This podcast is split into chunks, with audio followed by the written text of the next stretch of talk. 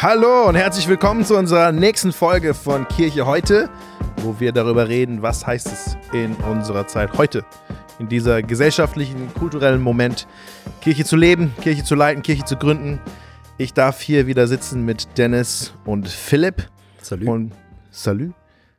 Wir sind hier nah an der französischen Grenze. Wow, das ist das Einzige, was ich auf Französisch kann. Und was In der letzten Folge Russisch, werdet. in dieser Folge Französisch. Du weißt schon, was du gerade gestartet hast. Ich, ein ich, versuche, ich versuche mit deiner sichtbaren, multikulti, internationalen Präsenz hier irgendwie. mich willkommen zu heißen. Ja. Das freut mich, danke. Danke, Jason, dass du da bist. Ich Ja. fühle mich voll mit reingenommen hier. Ähm, auch wenn ich bin nicht bitter darüber, dass ihr nichts über mich in der letzten Folge gesagt habt, aber ist okay. Ich, ich habe gedacht eigentlich, das wäre Philipps Job gewesen, weil ich was über Philipp gesagt hatte. Und das ist einfach nichts Positives eingefallen. Ja, also vielleicht nochmal für die, die jetzt schon bei der zweiten Folge reinsteigen. Mein Name ist Jason Lim, Pastor der Mosaikkirche Nordwest in Frankfurt. Dennis Grams, einer der Pastoren der Erlebtgemeinde in Landau, wo vorher der Philipp Bartholomew war und jetzt ist er leitender Dozent der praktischen Theologie, Theologie in Gießen an der Freien Theologischen Hochschule. Ist nicht nur wo wir, Dozent. wo wir leitender alle Dozent. studiert haben, ne? Philipp, du hast auch in Gießen. Klar, Ja, klar. Ja, also wir kommen alle in gewisser Weise aus demselben demselben- Stall. Hall aus demselben. Stall auf jeden Fall. Wir setzen uns auseinander mit Tim Kellers kleines Büchlein. Ich habe immer vom Buch geredet und Philipp als Theologe, als Prof redet immer vom Booklet. Und dann merkt man einfach, was, wie unterschiedlich die Bücherlängen sind, mit denen wir uns auseinandersetzen. Traktat, könnte man auch sagen. Mit dem Pamphlet, mit dem kleinen Traktat. Ja, Oder auch äh, gefühlt Überschrift von so einem Puritanerwerk. Das Ja, so, stimmt. Die sind ja immer so gefühlt drei Seiten lang. ja, also wie wir den Westen wieder erreichen. Das Buch findet ihr auf der Webseite als PDF oder auch als Hörbuch. Und wir wollen in diesen Podcast-Folgen insgesamt acht das Buch ein bisschen entpacken und uns auch fragen, was heißt das für den deutschen Kontext? Was können wir davon anwenden? In der letzten Folge haben wir über die drei großen Herausforderungen geredet. Und jetzt wollen wir über nur ein paar kleine Seiten in dem Buch reden, aber einen kurzen Abschnitt, wo wir aber finden, und wenn ich wir sage, meine ich ich, finde, dass er da nur sehr schnell dran vorbeizieht, Keller an sehr grundlegenden, vielleicht auch wichtigen Schritten der Kontextualisierung, wie wir, wie wir an die Gesellschaft und andere unseren momentanen Kontext auch herantreten. Da sagt er nämlich, dass es wichtig ist, dass wir zum einen natürlich anknüpfen an dem, wie es um uns herum aussieht, ohne jetzt bei allem mitzumachen, dass wir herausfordern die Dinge, die Weltanschauung, die Werte, ohne natürlich gegen alles andere zu sein und dass wir einladen zu, zu dem Evangelium, zu unserer Weltanschauung, zu der biblischen Geschichte, ohne jetzt irgendwie dominant oder kämpferisch hineinzutreten in die Gesellschaft. Und diese drei Schritte finde ich doch wesentlich, das noch weiter zu entpacken. Und ich weiß, dass es hilfreich wird. Aber bevor wir das tun, möchte ich euch wieder bitten, in dem Versuch, dass jemand dieses Mal vielleicht auch was über mich sagen kann, eine interessante Notiz, ein interessantes Fun Fact über die andere Person hier, damit unsere Zuhörer uns vielleicht auch ein bisschen besser kennenlernen. Muss ich jetzt was über Jason Jetzt musst sagen? du was sagen, ja, ganz genau. Deswegen guckt dich jeder an den Tisch an. Wahnsinn. Ja, bei Jason muss ich immer dran denken, dass ich irgendwie jahrelang dachte, dass er eigentlich Jason heißt. Und dann irgendwann haben wir gesagt, nee, Jason eigentlich. Echt? Ja. Es passiert auch voll oft, dass Leute dich irgendwie, wenn ich mit Leuten rede, ah, Jason. Aber das finde ich auch nicht schlimm. Nennst du mich Jason oder Jason? Nee, Jason. So. Aber ich habe mich immer gefragt, warum, aber ich wollte nie fragen übrigens. Ach so. Wieso, wieso ich auf einmal eine deutsche Aussprache habe, während du fließend Englisch ja, ich sprichst. dachte halt immer, das wären irgendwelche Leute, die kein Englisch können und die dann, so wie die Russen immer sagen, Spurgion, Burgion. dass sie Burgion! sagen, dass sie sagen Jason. Nee, So, ist, ist, dann- also in meinen Selbstgesprächen sage ich tatsächlich Jason. So nennen meine Eltern mich. Dein Selbstgesch Ja, genau. Boah, Gut, dass wir heute zu dritt sind. Ja, genau. Da musst du nicht wieder selber. Ich, Ich bin das Überego. das üb- ja, also Apostelgeschichte 17, ne? Da kommen wir vielleicht später noch drauf. Aber da gibt es auch einen, der heißt Jason, nach dem bin ich benannt. Das Ah. liegt, die ganze Geschichte liegt so ein bisschen im Schatten äh, was. von, von der Geschichte mit Paulus in Athen. Der Jason, Pa- ist ja unser Thema gleich. Genau. Paulus in Athen. Aber ja. deswegen meine ich, das liegt so ein bisschen im Schatten von der Story of my life, weißt du? Ach, krass. Story of my life. Krass. Ja, dann habe ich da jetzt ja perfekt schon Siehst du auf mal. unser Thema übergeben. Ja, guck mal. Also, Unfassbar. Ohne es zu wollen. Unfassbar. Ja. aber ähm, ich, es gibt genug Leute, die mich Jason nennen, das finde ich auch okay. Mein Französischlehrer hat Jason gesagt. Chanson. Gar Garçon, Chanson. Chanson. Es gibt wenig Leute, die ich kritisiere oder die ich bitte was anderes. Es gibt eine Person, die ihr vielleicht beide auch kennt und die, ich werde nicht sagen, wer das ist. Aber die hat mich immer Jason genannt. Hey Jason! Und da habe ich immer gesagt, hey, du kannst einfach Jason sagen, ist okay. Jason. Ja, ich merke aber gerade, das ist eigentlich auch jetzt gar nichts so Positives über dich, was ich da gesagt habe. Ich habe ja von Fun Ähm, Fact geredet. Fun Fact. Fun ja. Fact. Naja, du bist schon, ich mag dich. Ah, Philipp, Bist ein guter, bist ein guter Typ. danke. Eigentlich können wir die Folge hier beenden. Mehr brauche ich nicht. Danke. Ja. Äh, mal, Wenn wir aber bei Namen sind, können wir da nicht. Sag mal, Philipp, du bist mit einem L und zwei P geschrieben? Hm. Ja, so wie es richtig ist, ja. ja, ist es nicht immer so? Ich glaube, es gibt auch mit zwei L, oder ich meine, mein Schwager heißt Philipp, wird mit einem L und einem P geschrieben. Kann man machen, ist dann aber falsch. Ist einfach falsch. Ich habe ich hab einen äh, bei uns in der Gemeinde, der heißt Hermann. Und ich weiß immer nicht, wie viel R's und wie viel N's. Hallo? Ja. Völlig offensichtlich. Wieso ist es Die Family meiner Mutter ist Hermann mit Nachnamen. Doppel-R, Doppel-N. Hermann. Hermann? Ja, weißt du Bescheid, wo der herkommt. In den russlanddeutschen Kreisen übrigens, äh, ist ganz interessant, obwohl der Hermann, also einer meiner engsten Freunde früher, ähm, hieß, hieß und heißt Hermann. Und ähm, die in der russlanddeutschen Kultur sagst du ja das H nicht am Anfang. Das ist, das ist der deutscheste Name, den du kriegen kannst, weil der heißt dann Girman. So wie du Gamburg sagst, obwohl du Hamburg Gamburg. meinst.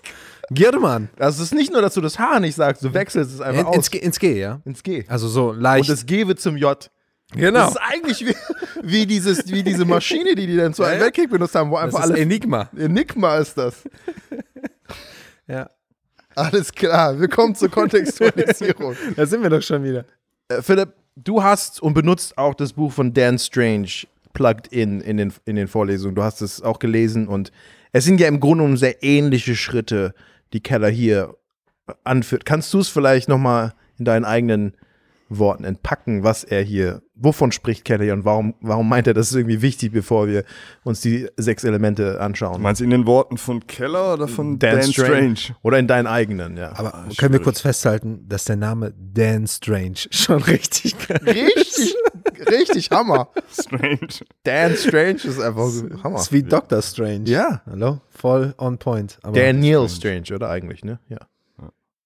Also ich will dir da jetzt ja nicht komplett in die Parade fahren, aber vielleicht ist es hilfreich, bevor wir in diese Einzelschritte zu gehen, so die, die Grundproblematik nochmal irgendwie zu schildern, warum überhaupt Kontextualisierung. Und ich gebe dir recht, das ist relativ knapp ausgeführt in diesem, in diesem Booklet. Ähm, also wer da ein bisschen Buch in diesem So ein bisschen faul geworden. So diesem beim Schreiben. O Opus Magnum, kann man sagen. ähm, nee, also wer da ein bisschen mehr wissen will, vielleicht mal in, in Kellers Center Church Deutsch reinschauen. Da gibt es, glaube ich, drei Kapitel, Ja. wenn ich mich richtig erinnere, zum Thema aktive Kontextualisierung. Da kann man das noch ein bisschen ähm, tiefer beackern. Das, das Grundproblem ist, ne, wir, wir, wir wissen eigentlich alle intuitiv, wir müssen die, die Botschaft, die wir haben, ähm, in einen bestimmten Kontext bringen. Das ist auch die, die Schönheit letztlich des christlichen Glaubens, dass er irgendwie kompatibel ist äh, hinein in asiatische Kulturen, in afrikanische Kulturen, in europäische Kulturen und so weiter. Ähm, und wenn wir das tun, dann gibt es eben zwei große Gefahren, dass wir nämlich im Versuch, es irgendwie in den Kontext hinein zu transportieren, dieses Evangelium, dass wir ähm, uns zu sehr anpassen an den Kontext und dadurch überkontextualisieren, also der, der Kontext sozusagen ähm, überlagert dann die, die Botschaft oder dass wir es eben zu wenig machen, ähm, zu weit wegbleiben sozusagen von der, von der Kultur, in die wir hineinsprechen wollen und deswegen nicht zu verstehen sind. So, das wären so die zwei ähm, Grundpole, glaube ich, oder? Würde das auch so sehen? Ich, ich, war, ich weiß, ich war einmal bei einem Vortrag dabei von einem Theolo- theologischen Dozenten, der uns dann gesagt hat, wir sollten nicht mehr über die Sünde reden, weil das wollen die Leute nicht mehr hören. Genau, das wäre dann der klassische Fall von überkontextualisiert. Ne? Ja, also so ich- wie beim, wie beim Skat, so der Kontext macht den, macht den Stich. Oder Was? Ich habe noch nie Skat gespielt. Was? okay, ich, ich, ich auch nicht. Sitzen wir gerade zu dritt am Tisch und keiner von uns kann Skat. Ich kann, kann überhaupt kein Skat. Ich auch nicht. Aber was, weißt, kannst du das erklären mit dem Skat? Ich glaube, es hat sich es ja richtig so gut Kartenspiele, angehört. wo man einen Stich macht. Ne? Also Ja. irgendwelche Karten, was auch immer. Ich kann Wizard. Sind, sind, Wizard, ja. Wizard of Oder Oz. Skull King. Ja, Ja, Mann. aber Skat Also stell böse. einfach Karten vor. Ja? Wenn du die legst, so dann, dann gewinnst du. Ne? Die, die, die stechen alle anderen aus. Der Trumpf. ja, Trumpf. Genau. Was, sagen. was, warte mal, ich habe jetzt ein bisschen den Faden Stich, verloren. Trumpf, wie auch immer. Was ist mit Kontext und Trumpf? Die Frage ist, was ist, Was ist, trumpft? Was, was trumpft? Ja, Ja, was ja. übertrumpft Ja, die anderen. Genau. So, ich glaube, das, ist der- das ist der Punkt. Und wenn man jetzt sagt, hier, die Leute wollen dies oder das nicht hören, ja. ne, dann übertrumpft sozusagen die Mhm. kulturelle Sensibilität, das, was die Leute hören wollen, die, die eigentliche Botschaft. Wir sagen dann bestimmte Dinge nicht mehr oder wir sagen es anders oder wir, wir passen das irgendwie an. Ne? Anpassung wäre ein- wäre ein anderes Wort, ähm, um vermeintlich besser verstanden zu werden oder so und, und merken oft nicht, wie, wie sehr wir ähm, Den Inhalt manchen, auch manchen Inhalt, dann. manchen Kern dann einfach, einfach äh, aufgeben und der auf der Strecke bleibt. Und die andere Gefahr wäre, wir. Was ist die andere Gefahr auf der anderen Seite? Wir, wir, wir, wir kommunizieren es auf eine Art und Weise, dass sie überhaupt, das tr- aber überhaupt nicht mehr ankommt. Ja, wenn wir jetzt zum mal- Beispiel zurückgreifen auf die letzte Folge mit dem postchristlichen, so dann, dass quasi nicht genug Kontextualisierung geschieht, dass wir Dinge nicht, nicht, dass wir uns dessen nicht bewusst sind, dass eben die Menschen, mit denen wir reden, nicht genauso denken wie wir und wir das nicht richtig transportieren. Ja, das klassische Beispiel wäre der Typ, der damals, ähm, es- wenn ich an meine Gießener Zeit denke, wir haben direkt in der, äh, äh, in der fast in der Innenstadt gewohnt und dann lief dann ein paar Mal in der Woche jemand mit einem großen Schild und Rucksack dann darum, tut Buße, das, äh, das Gericht Gottes kommt bald und so. Das wäre null, also Ja. zero kontextualisiert. Das ist einfach nur eine. Was bei Jona funktioniert hat, aber Genau, also wenn, wenn, wenn Gericht einfach ein, ein, ein, ein Thema ist, das die Leute können, äh, kennen, dann funktioniert es. Also wenn wir ein paar Jahrhunderte zurückgehen, ne, da war die, die, die Angst vor dem Gericht noch, ne, nehmen wir Martin Luther und so, das war einfach eine kulturelle Realität. Ja, und dann kannst du das Wort locker gebrauchen und darauf eine Antwort geben. Aber jetzt bei deinem Sündenbeispiel, wenn du heute Sünde sagst, so, die Leute, die ich kenne, die denken, an Schwarzwälder Kirschtorte, so, von der sie zu viel gegessen haben. Das ist Sünde. Und wenn wir dann einfach nur das Wort raushauen, dann, dann läuft einfach die Kommunikation äh, komplett an dem vorbei, was, was, äh, wir eigentlich, was wir eigentlich wollen. Oder das Thema Erlösung. Ähm, Gerade vor äh, letzten Sonntag über 2. Mose 1 und 2 gepredigt, ne, so der Anfang der Exodus-Geschichte, ne, und bin eingestiegen mit einem Zitat von einem ähm, Religionsphilosophen, der ein Buch geschrieben, irgendwie, warum ich nicht glaube. Und er schreibt es so, ich halte mein Leben schon für problematisch manchmal, für prekär, sagt er, also irgendwie für schwierig, aber nicht für erlösungsbedürftig. Ja, aber weil das Christentum ständig von Erlösung redet, ähm, hat es mir nichts zu sagen. So, also läuft einfach an mir vorbei, weil, weil ich mich nicht für erlösungsbedürftig halte. Die bieten aber Erlösung an, so. Ne? die bieten eine Pille für eine Krankheit, die ich nicht habe. Genau. Ja. Und wenn wir da nicht irgendeinen Weg finden, ich nicht um, spüre vielleicht. um so einem Menschen irgendwie klar zu machen, äh, wa- was könnte, wie könnte Erlösungsbedürftigkeit für dich verständlich werden, ja, ohne dass wir dieses offensichtlich biblische Konzept auf, aufgeben. Das ist, das ist die Herausforderung. Und deswegen gut, dass du es verknüpft hast mit, mit diesem Nachchristlichen, weil das ist genau das, das Ding. Ja, wo wir sagen, wir, wir müssen diesen nachchristlichen Kontext an der Stelle wahrnehmen und uns überlegen, wie, wie können wir die Dinge, die wir sagen wollen, von Gottes Wort her, äh, so kommunizieren, dass sie, dass sie ankommen. Hm. Ich muss, ich muss da auch dran denken, weil wir ganze, ich meine, Sünde ist ja sowieso dann immer der, der Begriff, der dann in solchen Fällen immer, äh, immer genannt wird. So, sorry für meine kreative Losigkeit. Ach so. das war meine implizite Kritik. Genau. Ja. Hättest du nicht was. Besseres Immer kannst du dir mal was anderes auf. Nein, aber ich, ich muss dran denken, ähm, wir hatten auch, in, ich hatte in der letzten Folge, glaube ich, davon ge geredet, wie wir in, in, in, in Mosaik in der Gemeindegründung eine, eine Reihe hatten, wo wir uns Begriffen gestellt haben. Und, und beim Thema Sünde zum Beispiel, ich muss dran denken an einen Zeitartikel, wo jemand, ähm, finde ich, sehr ehrlich und gut geschrieben hat.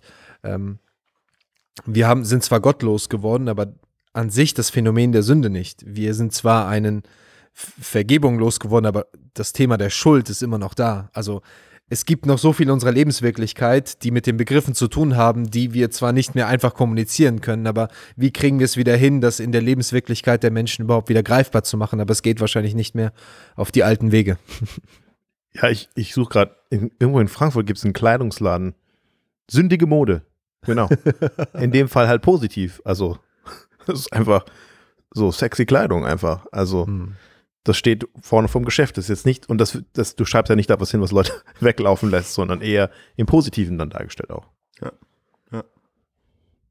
Aber was, was mir hilft bei Dan Stranges Buch, er nennt eben die Gefahren, die drei Gefahren der, der Kontextualisierung. Und ich merke mir das einfach immer in, mit der, den Reaktionen von Tiere, der Tiere. Ich weiß gar nicht, ob das stimmt. Jetzt die Biologen, die zuhören, sagen, ja, es gibt, das sind, gar nicht die drei Genauso wie ich und Skat, einfach keine Ahnung. genau. Wir, wir ziehen einfach von, ja, Ja. lasst uns, ja, wir ziehen einfach von anderen äh, Fä- Fächern mit rein. Aber so die drei typischen Reaktionen auf Gefahren, weil ich glaube, der Punkt ist, wenn wir über missionarische Begegnungen sprechen, dann heißt es, wir kommen mit einer Botschaft oder einer Geschichte, wenn wir so wollen, einer Narrative, die anders ist zu der, was die Leute leben. Und da, wo die beiden Dinge zusammenkommen und wo wir irgendwie dazwischen so leben, diese seltsame Zusammenfassung der Worte Jesu hin, also wir sind in der Welt, aber nicht von. So, was, was heißt denn das? Wir, wir leben irgendwo in so einer Spannung und je nachdem, wie wir diese Frage beantworten, wird natürlich auch ein, eine Konsequenz dafür haben, wie wir dann auch das Evangelium kommunizieren. Und Dan Strange sagt, es gibt so drei, drei Gefahren. Wir könnten entweder weglaufen einfach davon, wir können einfach sagen, oh, die böse Welt da draußen oder die, diese postchristliche Welt oder diese schlimm digitalisierte Welt. Wir müssen uns einfach zurückziehen. Wir müssen uns einfach dem entziehen und versuchen zu wahren, was, was da ist.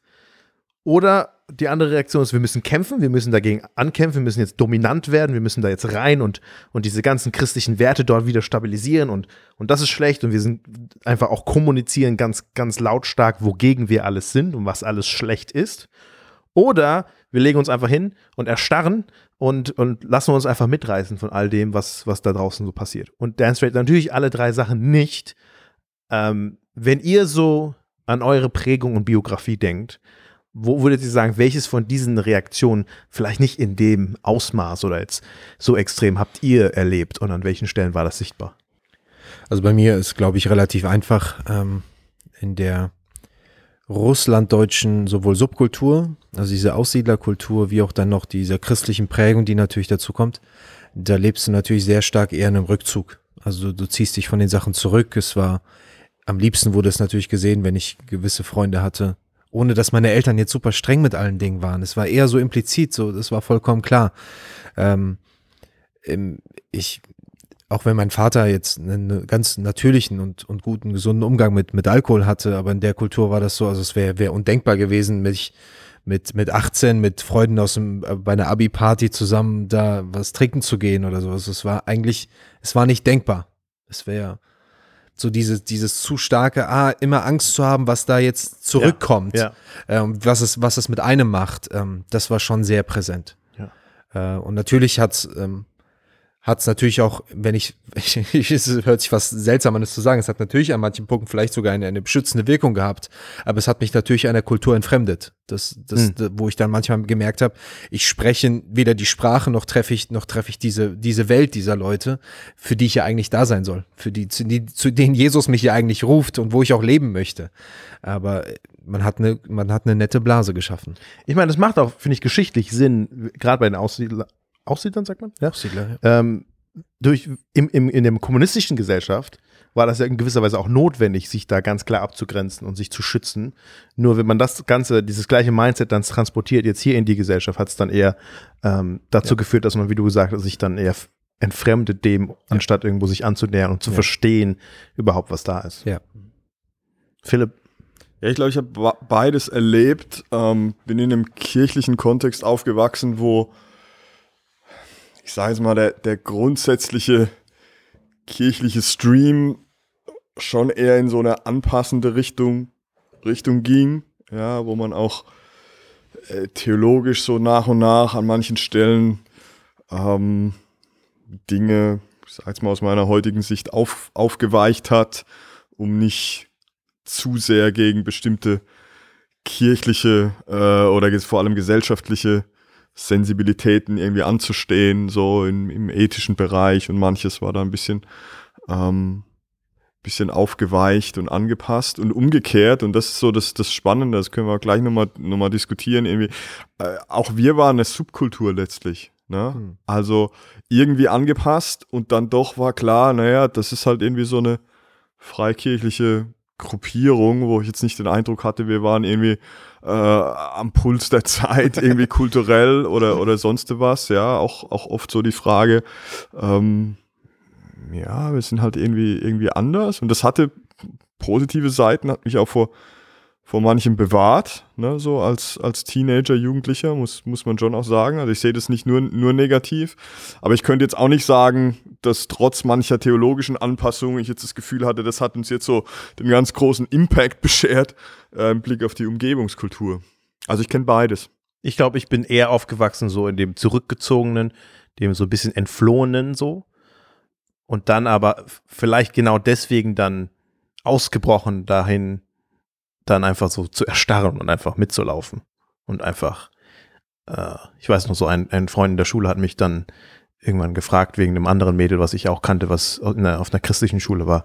So, hey, ist die, ist die Christin? Und ich so, ja, ja, die ist Christin. Ja, aber ist die so Christ, ist die so Christ wie du? Oder ist die so richtig Christ? so, oh, was, die, was für ein Kompliment. Ja, genau. Genau, das war ganz klar für mich so, er hat ich bin zwar Christ, aber hätte in meinem Leben einfach keinen Unterschied gesehen. So das ganz typisches Erstarren-Ding. Ich habe quasi bin überall mitgelaufen, war überall dabei, auch wenn ich immer davon gesprochen habe, dass ich Christ bin. Gab es keinen Unterschied einfach. Ne? Und da bin ich sagen, bin ich dann auf der anderen Seite des, des Pferdes so ein bisschen gefallen. Hm. Habt ihr das Kämpferische irgendwo, so dieses, ich meine, wir haben auch in, den, in der letzten äh, Folge ein bisschen über die, das digitale Zeitalter gesprochen und ich glaube, wir könnten die drei gleichen Gefahren natürlich auch da den Umgang mit, mit der digitalen Welt auch sehen. Und ich finde, ich finde es schon manchmal erschreckend, wie das, das Kämpferische oder so, gerade so auf der, auf der digitalen Ebene vielleicht so, äh, man so ganz stark auch ja. in der digitalen Ebene, aber auch dann gegen das Digitale so auf ja. diese, diese Kampfeshaltung. Dan Strange drückt es dann so aus, so, man steckt den, den Kopf aus dem Fenster und, und roten Kopfes schreit man einfach raus, wie, wie, wie böse alles da draußen ja. ist. Also es gibt so Facebook-Kommentare, wenn ich, wenn ich jetzt Kind oder wenn ich jetzt Teenager vor mir hätte, würde ich einfach sagen, geh da niemals hin. Ja. Das ist so ein Bereich, den du niemals betreten Lest solltest. Kommentare nicht. Das, einfach, das machst du nicht mehr. Ja. Hm. Es ist, es ist zum Teil echt erschreckend, äh, wenn Leute, also es ist ja wie, ich glaube, ich will ja gar nichts über das Anliegen der Menschen sagen oder auch der, der, ja, was damit bezweckt werden möchte oder aus welcher Herzenshaltung es letztlich kommt, aber es ist wie, als versuchst du mit dem Kopf von jemand anderem eine Betonwand irgendwie kaputt zu machen. Es ist einfach der falsche Zugang dazu. Nur weil wir denken, wir benutzen jetzt die Sätze, die vor zwei, die schon immer gesagt worden sind, und manche schreiben ja ein Posts, die schreiben jedes Mal, antworten immer wieder das gleiche, zitieren wieder irgendeinen Vers und es scheint so, als haust du 50 Mal gegen eine Betonwand und checkst, also als verstehst du immer noch nicht, dass die Sprache, dieser Weg, das ist nicht das richtige Werkzeug, um diese Betonwand kaputt zu machen. Es ist, und ich glaube, das tut mir so weh beim Lesen, weil ich denke, merkst du das nicht und das Schlimmste ist, wenn das noch weiter projiziert wird. Ich war erst letztens bei jemandem aus der Gemeinde zu Besuch und ein Nachbar hat in die, bei uns in der Nordweststadt, das ist alles Betonwände, hat da in die versucht, in die Betonwände oh. mit seinem Bohrer zu bohren. Und du hörtest, du hast nur gehört, wie einfach dieser Bohrer so schwer darunter gelitten hat. Und ich war echt kurz davor, ihm meine Bohrermaschine zu bringen zu sagen, hier Bruder, komm. Weil das war, das war ein leidendes, leidendes ja. Gerät. Ja. ja. aber es ist ein gutes Bild. Ja, ja. genau. Was ich, was ich cool finde bei Keller ist, dass er sagt, alle drei Dinge sind zwar Gefahren, aber die haben auch alles was Gutes an sich. Ne, wenn wir jetzt zum Beispiel ein Beispiel nehmen, sich dem zu entziehen und zu sagen, natürlich ist es auch gut, irgendwo nicht überall mitzumachen und eine Andersartigkeit zu wahren und, und nicht bei allem dabei zu sein. Ne? Es ist dann die Gefahr, wenn wir das ins Extreme gehen. Natürlich ist es gut, wenn wir, wenn wir auch irgendwo uns positionieren und irgendwie auch gegen Dinge sind und zu sagen, nee, das, das finden wir nicht gut und wir heißen das auch nicht gut. Wir, wir sprechen uns da auch aus. Es ist dann die Gefahr, wenn wir das zu weit gehen. Ja. Und, und natürlich ist es auch gut, wenn wir, wenn wir auch anknüpfen und, und Dinge, die auch in der Gesellschaft cool sind, auch cool heißen und sagen, ja, die Musik ist toll und das, das höre ich auch. Und aber das heißt, es ist dann die Gefahr, wenn wir bei allem irgendwie unbedacht ja. mitgehen. Ja. Ich, vielleicht kann ich da nochmal einhaken. Also ich würde halt tatsächlich auch sagen, in, in unserer jetzigen Situation, in unserer Gesellschaft, vor allem auch durch die Digitalisierung, die ja bei uns immer wieder auch Thema gerade ist, ist diese Art des Rückzuges auch eine gewisse Illusion. Hm. Also das würde ich sagen, ich erlebe Leute, die in sehr konservativen, ähm, sei es Gemeinden oder Subkulturen noch unterwegs sind und ich, ich schätze auch vieles davon. Also ich, ich schätze auch die Kultur, aus der ich herkomme. Ich habe da überhaupt nicht, keine negative Verbindung mit. Aber wenn die, wenn der Gedanke da ist, als zieht man sich gerade aus allem zurück, ist das eine Illusion, weil ich weiß, mit welchen Filmen du immer noch unterwegs bist. Also es trifft dich doch so oder so. Also das dir das eingestehen zu, zu müssen, dass, sag ich mal, momentan aufgrund auch von der Digitalisierung, ganz egal, ob du zu einer Party gehst oder nicht, ganz egal, ob Mhm. du, was weiß ich, in irgendeinem Club warst, wo, was weiß ich, wer was gemacht hat, du, die ma- 90 Prozent aller Leute schauen sich trotzdem dennoch die Filme an, wo all das gemacht wird. Also Es gibt du, gar keinen siehst, Raum mehr hin, sich zurückzuziehen. Genau, es sei denn, du, du bist wirklich völlig Amish. ohne Arm, ja. Aber einen anderen Weg, sage ich mal, diese, diese Bubble ist für viele echt eine Illusion. Und ich glaube, das ist die größte Diskrepanz, die ich in diesen, diesen Kontexten eigentlich dann erlebe, weil es immer unlebbarer wird. Oder du lebst halt wirklich immer krasser. Es war zu meiner Teenie-Zeit schon krass und es wird jetzt immer krasser. Eine wirklich ähm, ein, ein, ein, ein doppelseitiges Ding, während du das eine machst und das andere. Hm, Das ist ein sehr guter Punkt. Ja, das ist dann die Art von Heuchelei, ne, die wir dann auch häufig, häufig sehen. Ja. Doppelleben. Irgendwie Genau. so, ein, so ein Ja. Spagat, den man versucht zu Ja. machen. Also wäre das noch, noch hilfreich für die, die uns zuhören und, und Keller so ein bisschen kennen, das nochmal zu verknüpfen mit ähm, der Art und Weise, wie, wie er das Evangelium entpackt, nämlich sozusagen als, als einen dritten Weg zwischen, er nennt es Gesetzlichkeit und, und Relativismus, na, also so in dem Ganzen, hier sind die Regeln und die musst du einhalten, so ganz hart so. Das wäre dann so die kämpferische Seite, auch, auch bei der äh, Kontextualisierung bei dem Thema und dann auf der anderen Seite der Relativismus so, hey, wir können uns anpassen, so go with the flow, du kannst eigentlich machen, was du willst, Gott ist mega gnädig und so. Ja, und er sagt dann, das Evangelium ist, ist, geht genau dazwischen durch.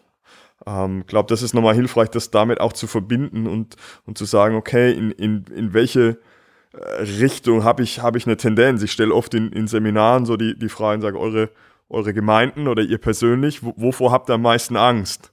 Ne, und ich will den Leuten zeigen, wenn du, wenn du Angst davor hast, zu gesetzlich zu sein, ist die Gefahr relativ groß, dass du vielleicht eher im relativistischen äh, Lager bist. Ähm, und wenn du eher Angst hast, boah, ne, wir, wir könnten zu liberal relativistisch werden, dann hängst du vielleicht eher an der anderen Seite fest. Und die Realität ist oft, dass wir äh, mal zur einen, mal zur anderen Seite ähm, äh, neigen. Ne? Das geht so in die Richtung, Dennis, was du gesagt hast, dass wir in manchen Kreisen merken, so, die sind richtig ähm, gesetzlich und, und straight unterwegs in bestimmten, weiß ich nicht, theologischen, moralischen, sonstigen Fragen, ne, haben aber an anderen Stellen überhaupt kein Problem, was weiß ich, sich ein Haus schwarz bauen zu lassen, ne, oder bei der Steuer oder so, ne, aber dafür in anderen ethischen Bereichen geht's dann in die andere Richtung. Also da ist eine Dynamik, wo wir nicht zu schnell auch in so festen Kategorien denken, sondern ein bisschen gucken, okay, da, da gibt's immer diese zwei Bewegungen weg vom, vom Evangelium und das ist genau unser Thema, Anpassung ähm, zu stark oder halt gar keine, gar keine Connection mehr, Rückzug. Ich meine, es ist ja auch nicht einfach, wenn wir diesen Kontextualisierungsweg gehen und dann, ne, Keller nennt es ja auch so ein bisschen eine balancierte oder eine ausgewogene Kontextualisierung, dass wir danach, danach schauen, ja, wo knüpfen wir an und das ist auch okay und, und wo, wo hören wir dann aber auf und gehen dann auch nicht mit. Das ist auch nicht immer einfach. Ja. Aber auch, auch bei dem ganzen Thema digitales Zeitalter ist natürlich die Gefahr, dass wir nicht nur anknüpfen, sondern einfach wie ich da mal gehört habe, okay, jetzt mach einfach Online-Kirche. Oder ich weiß, ich war einmal mit jemandem unterwegs und er hat gesagt, er ist, ich habe ihn gefragt, welche Gemeinde er ist. Er ist so, ja, er ist halt mehr so, mehr so virtuell unterwegs. Er hat halt so, so eine Online-Kirche. Oh so. Und Dennis, Dennis, Ich, äh, ich muss nimm, schon nimm, an uns mit, nimm uns mit rein in die Gefühle, die du gerade verspürst. wo ich bleibe. Also, äh, das, das sprengt mein Denken auf, auf so vielen Ecken. Ähm, ich, ich muss dran denken, ähm, das ist ja, wird ja nicht nur bei uns diskutiert. Ich weiß vor, ähm, was war das vielleicht, vor drei Jahren oder so. Ich weiß, ich bin meinem früheren Kollegen Roland, äh, wir sind gerade nach Hause gefahren von der, von der Learning Community mit Gemeindegründern. Wir fahren nach Hause und währenddessen macht er dann äh, oder einer von uns hat auf jeden Fall auf der Fahrt dann irgendwie ein Video angemacht von Judah Smith, eine, ein, ein bekannter Pastor aus, aus Amerika, im freikirchlichen Kontext unterwegs und, äh, und er stellt sich vor die Kamera und sagt, hey guys, I have the ich habe die größten News überhaupt, so eine tolle Nachricht konnte ich noch niemals bringen. Ich dachte, ey, was kommt jetzt? Keine Ahnung, machen die Start von zehn neuen Gemeinden oder ich weiß nicht, was die da jetzt anstellen oder weiß nicht, starten die was Neues in Simbabwe oder was auch immer. Und dann, ja, das ist das Größte, was es überhaupt nur jemals gegeben hat. Und du denkst, so langsam geht die Spannung mal höher. Ja, wir machen jetzt, und dann hat er den Namen, ich habe den Namen auch vergessen, Gott sei Dank, äh, äh, von einer großen Online-Kirche, wo du dich jedes Mal dann im Foyer, im Online-Foyer treffen kannst und du, ja, du kannst dann die beste Worship-Experience haben und, und miteinander im Austausch sein. Und ich dachte einfach nur, das ist du, du, wir springen auf einen Zug auf, der, der sich so weit weg bewegt von, von dem, wir haben den gar nicht im Griff.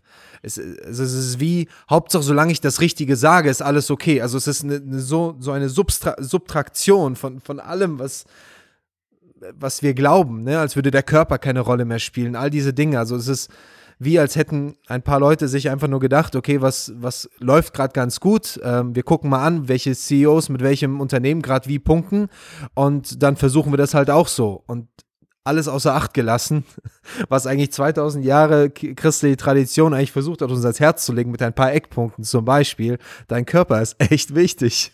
Ja. Und, Wo ähm, du körperlich anwesend bist. Absolut, ja. ja. Und Seele und Körper in Einklang zu ja. bringen und, und, und all diese Dinge. Ähm, also ich meine, im Grunde genommen, ne, diese, das ist ja der Kontextualisierungsschritt, dann nicht gut verlaufen. Man knüpft halt an, okay, ich glaube, das ist ja auch eine, eine Diskussion, deswegen auch wichtig jetzt gerade so in Corona-Zeiten, wo man irgendwo gezwungenermaßen noch mehr dann die Online-Angebote irgendwie ausbauen muss oder sich Gedanken ja. machen muss. Und dann ist es ja ein attraktives Ding zu sagen, okay, wir nehmen einfach diese Online-Welt ein und wir würden sagen, ja, knüpft an. Ne? Es, du würdest ja nie sagen, Internet so bietet Aha. als Kirche nichts im Internet an, das ist teuflisch, darum geht es nicht, aber wir können diesen Schritt zu weit gehen ja. und dann lassen wir von etwas los, was sehr wesentlich zu dem dazugehört, was ja. Kirche auch ist. Ja, also ich muss auch gestehen, vielleicht bin ich, also hier in der, in dieser Corona-Zeit, wir natürlich, äh, ich bin super dankbar. Unsere Techniker haben einen Wahnsinnsjob gemacht, bis jetzt noch. Ähm, wir waren toll ausgestattet. Aber ich habe mal, wir haben, wir haben für unsere Gemeinde irgendwann ein Video gemacht. Das war irgendwann dann im Sommer und haben gesagt, Leute, ähm, inzwischen ist es möglich zu kommen. Nimm, nimm, lass keine falschen Gründe zu, warum du nicht kommst. Okay, du bist Risikopatient, verstehen wir. Ähm, es mag Gründe geben, äh, die wir natürlich auch verstehen möchten. Da sind wir dankbar für das, für die Möglichkeit. Aber Gottesdienst ist so viel mehr als nur eine Information, die du mitbekommst oder ein geistlicher Moment, weil dir ein Satz aus der Predigt bewegend war oder weil du jetzt vor der Kamera, äh, vor, vor dem Bildschirm mitsingen darfst und live halt nicht. Aber ganz egal, es, es geht um so viel mehr und lass dir nicht falsche Gründe, nee, äh, halt, ja, glaube nichts, geh nicht so einfach damit um, als dass du das alles drumherum nicht brauchst, weil es zu Hause halt ganz angenehm ist.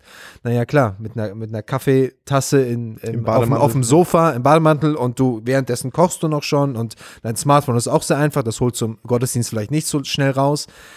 Wir verstehen oft gar nicht, das so, wir, sind, wir sind so viel komplexer und ich würde sagen, äh, auch im Thema Kontextualisierung ist es ich weiß, für uns Freikirchen ist glaube ich, auch mal so ein Punkt mit, ja, wir schauen einfach nur, was die Bibel sagt, dann machen wir ganz einfach schnell mal eine Brücke auf.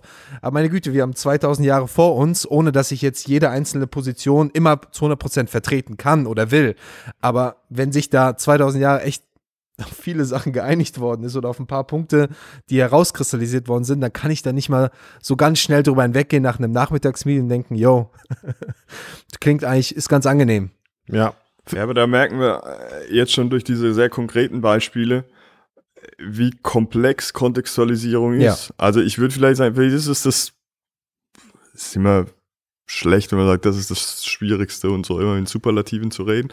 Aber es ist schon richtig kompliziert. Also bleiben wir bei dieser Digitalisierung. Wir haben vorhin gesagt, hm, äh, was heißt vorhin, bei unserem letzten Podcast habe ich jetzt was verraten. Wir, wir, wir, haben das direkt nacheinander direkt. aufgenommen. Ja. Okay, for the record. For the record. Ähm, haben wir irgendwann heute haben wir drüber geredet, ähm, dass, äh, wie schwierig das ist für, für Pastoren, wenn sie sich vergleichen müssen mit allen möglichen äh, Online-Celebrities. So. Und jetzt sagen wir, hey, wir, wir streamen unseren Gottesdienst auch. Und wir, wir füttern genau das, was wir als, als problematisch ähm, hm. empfinden und machen es halt, weil es jetzt momentan, spätestens jetzt, streamt, streamt jeder. Ne? Und das lässt sich nicht so einfach lösen. Also keiner kann jetzt so schnell sagen, oh, wir sollten alle gar nichts mehr streamen. Ne? Ich will nur sagen, es hat auch wie so vieles in dieser Welt dann auch eine Kehrseite.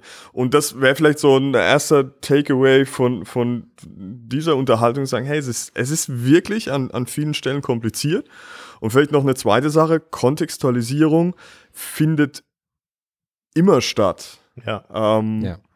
wir, wenn wir nicht bewusst kontextualisieren, das ist, glaube ich, das, was ich, was ich sagen will, dann werden wir automatisch über- oder unterkontextualisieren, aber irgend, irgendeinen Ausweg werden wir dann wählen.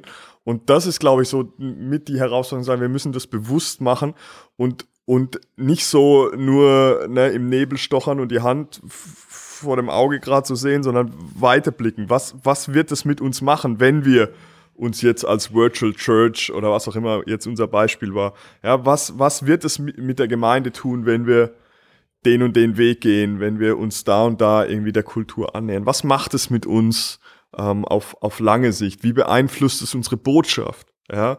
Steht es im Gegensatz zu manchem, was wir eigentlich für, für wahr halten und, und so weiter? Ja, und ich- das ist schwierig. Für mich wäre das auf jeden Fall das, was Leute mitnehmen sollten. Ist es, es muss bewusst geschehen. Es ist notwendig, die, die Kontextualisierungsschritte bewusst zu gehen. Es ist notwendig, dass, wenn ich jetzt die drei Schritte so in meinen Worten nennen würde, es ist notwendig einzutauchen und zu verstehen, wo die Leute sind und sich mit der, mit der Gesellschaft und dem Denken auch auseinanderzusetzen. Es ist auch notwendig, das zu enthüllen und auch die problematischen Seiten dieses Denkens darzustellen und zu zeigen, wo es es abweicht von dem, wie Gott es sich vorgestellt hat. Aber es ist auch notwendig, dann auch einzuladen zu etwas Besserem und nicht nur Lie Detector Christian zu sein, wie, wie Trevor Wax es in seinem Buch nennt. Wenn wir nur auf die Lügen zeigen und nie, nie aber dann einladen zu was Besserem, the Ja. light, dann, dann sind wir nur so, ja, ja, das ist einfach schlecht, was du machst, ja. Ja. Ist. Und dann gehen wir weg, so, das ist Ja. auch schlecht. Wir müssen alle drei Schritte gehen, aber es ist wichtig, die ganz bewusst zu gehen. Meine Frage an euch wäre, wo habt ihr das positiv umgesetzt erlebt? Außer natürlich in eurem eigenen Dienst.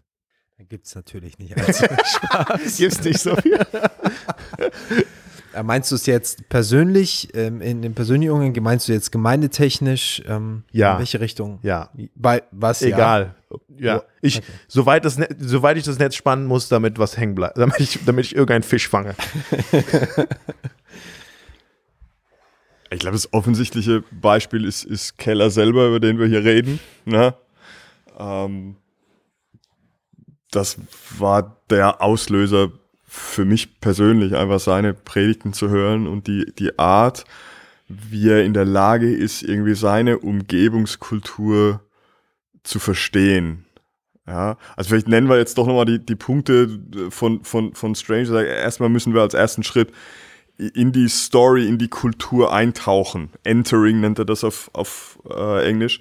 Und, und Keller macht das, äh, na, der, der, der weiß einfach, wie die New Yorker ticken. Ne, durch viele Jahre, ähm, durch viel Lesen und durch, durch den, den persönlichen Kontakt mit Menschen, sie einfach fragen, wie, wie denkst du, wie, wie tickst du, hat er ein, ein tiefes Verständnis dafür entwickelt, was, was sind die, die Sehnsüchte, die, die Fragen der Leute? Und, und er bringt das dann in Verbindung mit dem Bibeltext, den er predigt. Und ähm, anhand dieses biblischen Wortes ent, entpackt er dann das Positive wie das Negative an der, an der Kultur. So. Und da kann man das, glaube ich, jetzt mal für den Predigtkontext echt hervorragend äh, lernen, was, was es bedeutet, nah an der Kultur dran zu sein, aber dann auch zu sagen, ich, ich fordere die Kultur von, von der Bibel her dann auch, auch heraus und, und kritisiere die auch und lande dann als letzten Schritt auch beim, beim Evangelium als, als eine, eine Antwort auf das, was da in der Kultur so rumschwirrt. Also Entering, sagt Strange, das wäre das Erste. Ähm, und dann ähm, Exploring, ja, also zu überlegen, was, was ist es wirklich, was, was in dieser Kultur geglaubt wird? Was ist, was ist schön in dieser Kultur? Was ist Gnade in dieser Kultur? Was ist Erlösung in dieser Kultur? Was ist das, das Gute, ähm, was, was, was Leute vor Augen? Was ist das gute Leben für die, wenn wir unseren Nachbarn fragen? So, wa- was ist für dich das, das gute Leben? Ähm, das, das zu exploren, herauszufinden und dann, dann exposing von der Bibel her, okay, wo, wo weicht es ab von dem, wie, wie Gott es sich vorgestellt hat? Wo wird vielleicht manches in unserer Kultur als gut angesehen und die Bibel nennt es schlecht oder böse? Ja, und da braucht so die, die, die Skills zu sagen, okay, jetzt, jetzt mache ich mal den Abgleich. Ne, damit ich nicht, nicht zu sehr anpasse und einfach die, die Stories, die in unserer Kultur geglaubt werden, einfach übernehme, sondern ähm, ich halte sie mal der, der Bibel gegenüber, dem, was Gottes Narrativ, Gottes Story eigentlich zu sagen hat. Ähm, und zeigt dann eben auch, das war dein Punkt, ne, was haben wir für eine, für eine bessere Story anzubieten, die, die wahre mhm. Geschichte, die Jesus im Zentrum hat. So, das ist so diese Bewegung, dieses, dieses Movement und das, das zu lernen ist eine Herausforderung, aber, aber man, man kann das bei Keller jetzt im, im, im Blick auf Predigt echt, echt gut sehen, wie man das machen kann. Es erfordert viel ähm, Wahrnehmen und Zuhören. Hm. Wir, wir geben zu schnell Antworten auch in unserem christlichen Kontext und müssen, glaube ich, neu lernen, mal zu fragen, hey, was glaubst du eigentlich? Ne, Verstehe ich erstmal irgendwie, wie du tickst, ne, was, was für dich irgendwie bedeutsam ist, wonach du dich sehnst. Ja, da, darüber werden wir dann auch im ersten Element der missionarischen Begegnung dann noch tiefer da einsteigen über die Notwendigkeit dessen und was das bedeutet. Aber ich glaube, es ist wichtig, diese Schritte wie gesagt, sehr bewusst zu tun. Und wenn ich vielleicht zu den Herausforderungen, die wir in der letzten Folge genannt haben, in meiner persönlichen Wahrnehmung eine weitere Herausforderung hinzufügen würde, würde ich sagen, wir, wir leben in einer vermehrt multikulturellen Gesellschaft. Und das bedeutet, diese, diese Kontextualisierungsschritte sind nochmal komplizierter, weil wir mit sehr vielen unterschiedlichen Kulturen konfrontiert werden. Und das, wo wir, wo wir Menschen aussenden in andere Länder und sagen, okay, so, du musst dich darauf vorbereiten, du wirst mit einer anderen Kultur konfrontiert, die, die musst du erstmal lernen und verstehen und dich da reindenken. Das müssen wir gerade vielleicht besonders im urbanen Kontext nicht nur mit einer Kultur machen, sondern mit einer ganzen Bandbreite von kulturellen ja. Situationen. Und ja. das, das wird nochmal noch mehr hinzukommen, aber vielleicht fördert das umso mehr uns dahingehend äh, auszustrecken, das wirklich auch bewusst zu tun. Ich glaube, dass es ein ganz wichtiger Punkt ist, dass wir diesen missionarischen Mindset den wir immer so mit Außenmissionen verbunden haben. Ja, wenn du irgendwo nach Papua-Neuguinea gehst, ne, dann musst du Sprache lernen und ne, Kultur, ne, bevor du da überhaupt in irgendeiner Form was kommunizieren kannst. Das ist für uns völlig normal, wenn wir an die Art von Mission denken. Und jetzt wahrzunehmen, das sind diese Kontextualisierungsschritte, die es jetzt auch braucht für hier, ne, und dann noch mit verschiedenen Kontexten, ne, multikulturell dann, dann nähern wir uns dem an, was eigentlich so als, als Aufgabe vor uns steht. Und, und ich würde sagen, in diesem Prozess der Kontextualisierung, ich werfe jetzt noch mal was rein. Es war ja gerade die Frage, wen kennen wir, ne? Und jetzt, ich meine, Keller, ich kaum, Sag nichts kaum, äh, nee, äh, klar, er hat mich unfassbar geprägt, aber ich, ich merke auch, dass der Prozess der Kontextualisierung, auch da, wo wir prägen wollen, wir, du hast es, wie, es kam jetzt vorhin auch, glaube ich, von euch beiden, wir müssen auch was Eigenes schaffen dafür. Ähm, ne, damit wir Menschen auch irgendwohin einladen können. Das ist ja auch ein Prozess davon. Und ich, ich finde es so schön in dem, äh, als du hast jetzt Keller genannt, ich musste an einen Künstler denken, Makoto Fujimura, ist ein japanischer Künstler, ähm, ähm, über, überzeugter Christ, der ist in allerhöchsten Kunstkreisen unterwegs und der ähm, besticht und also was heißt besticht, er, er, ist unfassbar gut darin. Er benutzt eine japanische ähm, Malkunst, die unfassbar lange dauert. Ich lese gerade ein Buch von ihm, ähm, wo er das beschreibt, welche, auch welche Bedeutung dahinter liegt. Und Menschen sind völlig davon fasziniert, weil es äh, so eine die Mineralien, die Farben werden alle noch selbst zerstampft und ein Bild, da sind unendlich viele Lager, Lager werden da draufgelegt. Und allein mit seiner Kunst, er ist in den Kreisen unterwegs und wir wissen, in den sehr künstlerischen Kreisen, es ist nicht so einfach, da auf einmal mit einem äh, relativ konkreten christlichen Mindset dann dahin zu kommen. Und er, er, spielt in diesen Kreisen ohne Probleme mit, aber er macht es auf eine Art und Weise, seine, seine Kunstform, sie, sie wirbt mit einer, einem Vertrauen, auch mit einer Zerbrochenheit und, und darin Heilung zu finden. Äh, und das alles mit, mit seinem Glauben in Verbindung. Und das ist schon Wahnsinn, so etwas erleben zu können. Und ich würde sagen, auch was auch immer wir versuchen, auch um meinen christlichen Glauben in eine Kultur wieder hineinzubringen. Also es hat seinen Grund, warum ich in eine christliche Kirche an meinem freien Tag gehe, in eine katholische Kirche und einfach dort sitze. Auch wenn ich nicht katholisch bin, aber die Symbole, die verwendet werden, alles gibt mir auf einmal einen Rahmen, einen, einen Schönheitsgedanken, über den ich anknüpfen kann an dieser neuen Kultur, etwas, was sich neu erschaffen lässt. Und ich habe, ähm, das ist einfach mit eine Frage bei mir. Manchmal ich habe manchmal Angst, dass wir kontextualisieren immer denken, als reden wir nur von einer Verhaltensweise oder nur von einem Mindset, das sich ein Stück weit, aber es muss sich irgendwo im Leben zeigen. Ich brauche Symbole, ich brauche neue Praktiken, an denen ich wirklich dran bin, wo sich ein neues Leben darum formt. Und ich finde, das freue ich mich echt da, darüber, da mit euch später, also in den nächsten Folgen darüber zu reden. Wie, wie ändert sich das? Wohin laden wir Menschen ein? Ähm, weil ich glaube, das ist dann der, der, der Knackpunkt, an dem man, ja. Ja, ich glaube, das ist ja dieselbe Botschaft, die wir nicht immer aber auf dieselbe Weise kommunizieren oder verkörpern müssen, ja. um auch die Vielfalt dessen auch darzustellen. Ne? Deswegen braucht es auch unterschiedliche Wege, das zu verkünden und zu verkörpern und, und auch vielleicht zu, zu verkünsteln, ich weiß nicht, aber nicht zu verkünsteln, aber künstlerisch darzustellen und in unterschiedliche Formate auch reinzubringen. Deswegen finde ich das ein super Beispiel, nochmal einen anderen Weg zu gehen. Wir haben am Anfang Paulus in Athen angesprochen, es ist jetzt sehr schlecht, wenn wir das nicht durchziehen. Der, Philipp, der mit Jason. Ja, genau. Apostelgeschichte 17. Erzähl uns mal ein Jason. Wie war der so? Wer war dieser Jason? nee, aber wenn wir, wenn, wir, wenn wir die Frage stellen, okay, wer hat es gut gemacht, dann, dann würden wir wahrscheinlich, oder Keller würde vielleicht sagen, hey, Paulus in Athen hat es gut gemacht. Warum hat er es da gut gemacht? Oder wo siehst du da eine entscheidende äh, Lehre für uns?